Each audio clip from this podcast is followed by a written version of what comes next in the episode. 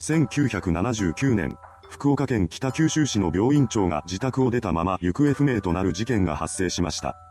その日、現場では一体何が起こっていたのでしょうか。今回はこの事件についてまとめていきます。後に事件の加害者となる当時33歳の男杉本義明と当時27歳の男横山和美はそれぞれ釣り具店とスナックを経営していました。二人の関係は杉本が横山の経営するスナックに客として訪れた時から始まっており、彼らは知り合ってすぐに意気投合したそうです。二人とも店の経営自体にはそれほど困っていなかったものの、あまりお金は持っていませんでした。というのも、彼らは高級会社を乗り回したり、愛人を囲うなどといった身分不相応な生活をしており、日常的に多額の出費をしていたのです。そのため、二人は一緒に飲むたびに楽に金を稼ぐ方法がないか話し合っていました。そんなある日、横山が杉本に対して良い方法を思いついたと声をかけてきます。杉本はその言葉に興味津々で耳を傾けました。そして横山は衝撃の計画を口にします。病院の院長をしている津田院長を脅そう。年に2億くらい儲けているんだから、1億や2億は取れるはずだ。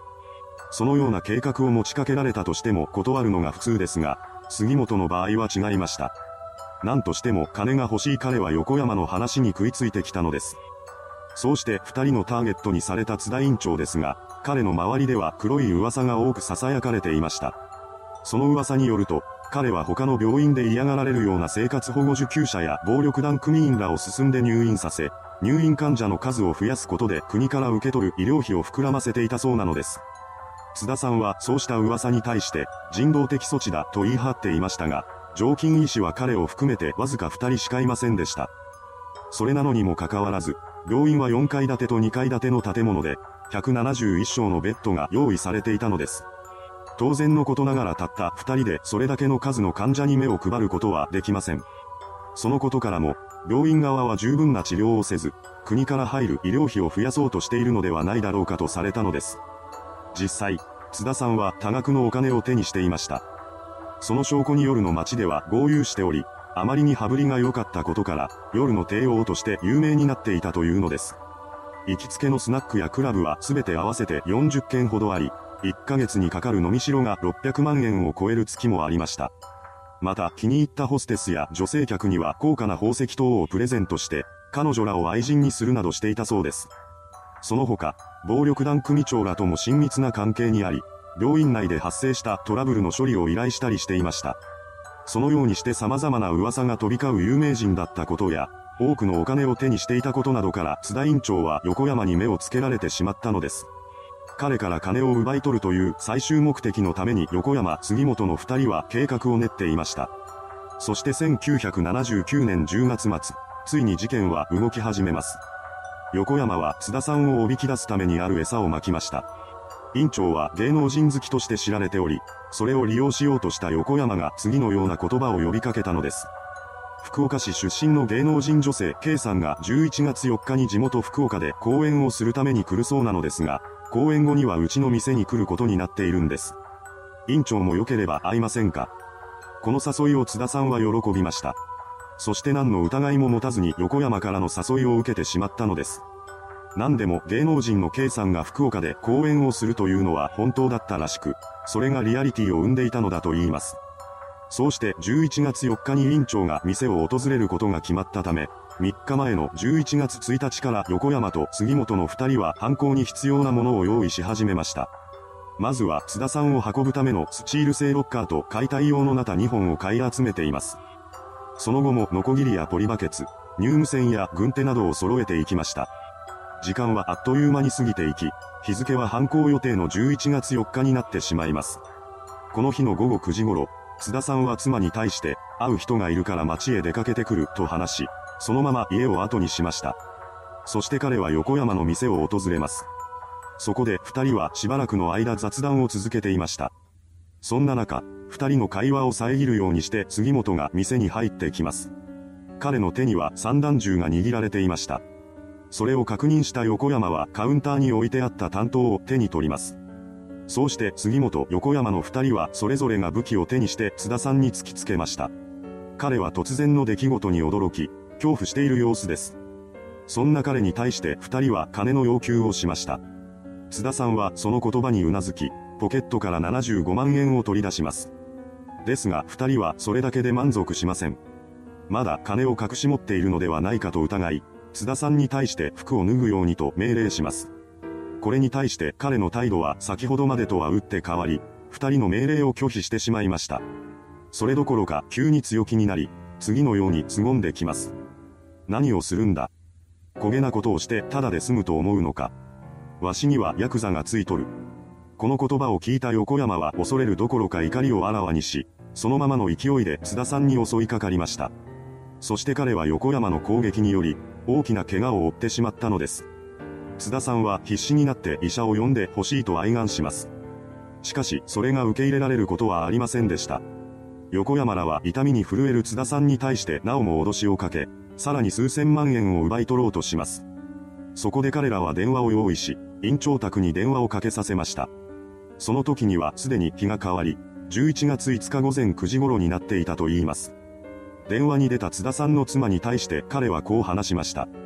高い買い物をしたから現金を2000万円か3000万円ほど用意してくれ。それを車のトランクに積んで、小倉キャッスルホテル前に届けてほしい。キーはフロントに預けてくれればいい。旦那本人からの電話だということもあり、夫人は何の疑いも持たずに現金2500万円を用意しました。それは銀行に行って下ろしてきたお金だったのですが、彼女が家に帰ってきたタイミングで再び電話が鳴り響きます。夫人が急いで受話器を取ると、その相手は旦那でした。彼は、都合で場所が変わった。ホテルニュータ川のロビーに持ってこいと言ってきます。それを聞いた夫人は言われた通りホテルニュータ川へと向かい、フロント係に2500万円を預けてしまいました。そしてそれから少し経った正午頃、ホテル、ニュータ川のロビーに横山が姿を現します。彼はフロント係に対して、津田さんから預かっているものをくださいと話すのですが、相手は、貴重品なので、預かり証がなければお渡しできませんと断ってきました。それを受けた横山は仕方なくその場を立ち去っています。そして自身の店へと戻り、衰弱しきった津田さんを手にかけてしまったのです。その後二人は用意していたロッカーに津田さんを入れ、捨てる場所を探して回ります。そして北九州から松山港行きのフェリーに乗り込み、深夜1時頃に毛布にくるんだ状態の被害者を投げ落としました。一方、津田夫人はホテルに問い合わせの電話を入れており、そこで知らない男が預かったものを取りに来たことを聞かされます。その時になって初めて彼女は、夫が何か事件に巻き込まれたのかもしれないと思ったそうです。そこで夫人はまず最初にお世話になっていた弁護士に相談し、最終的には旦那が家を出た3日後の11月7日に警察署に届け出をしています。そこから警察による捜査が始まりました。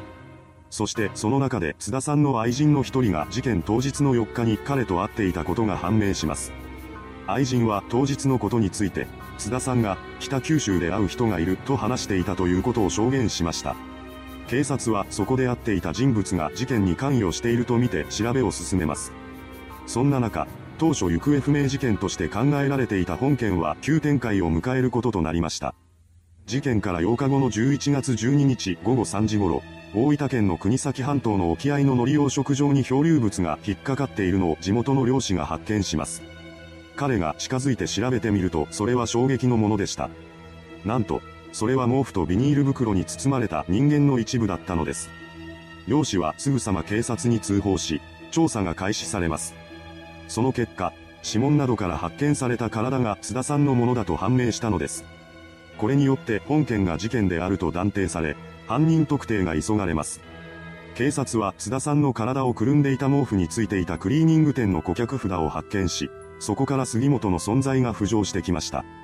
杉本本人に津田さんとの交友はなかったものの、病院に入院したことがあるという記録は残っていたそうです。さらに調査を進めると、毛布を巻いていたロープは柳川市の卸店から杉本の経営する釣具店に納入されたものだということも判明しました。それに加えて事件当日の小倉港出港四国松山港行き関西汽船フェリーの乗船名簿に、杉本が所有している車のナンバーが記載されていたのです。そのことから警察は彼がフェリーの航路から津田さんを投げ落としたのではないかと推測します。また、そうした捜査と並行して津田さんの交友関係を調べたところ、最も怪しい人物として横山の名前も捜査線上に浮上したのです。理由としては彼が津田さんの古文閣でよく一緒に飲んでいたこと、そして杉本とも仲が良かったことなどが挙げられました。これらの情報に加えて横山杉本両名のアリバイがなかったことなどから、1980年2月29日に捜査本部は2人の逮捕に乗り出します。逮捕後しばらくの間は2人とも容疑を否認し続けていましたが、3月31日に横山が自供し、それを知った杉本も翌日に自供しました。その後行われた裁判で3月16日に福岡地裁は2人に対して休刑通りの死刑判決を言い渡します。判決を不服とした2人は福岡高裁に控訴しますが、1984年3月14日にそれが棄却され、1988年4月15日には最高裁で上告も棄却されました。なおも諦めない弁護側は判決訂正申し立てをするのですが、これも5月に棄却され、そのまま刑が確定したのです。そして事件から17年後の1996年7月11日、福岡拘置所で2人の刑が執行されました。いかがでしたでしょうか？金のために超えてはいけない一線を越えてしまった二人の犯人。被害者の津田さんもまさか古文閣の横山に襲われるとは思ってもみなかったことでしょう。危険人物は意外と近くにいるのかもしれません。それではご視聴ありがとうございました。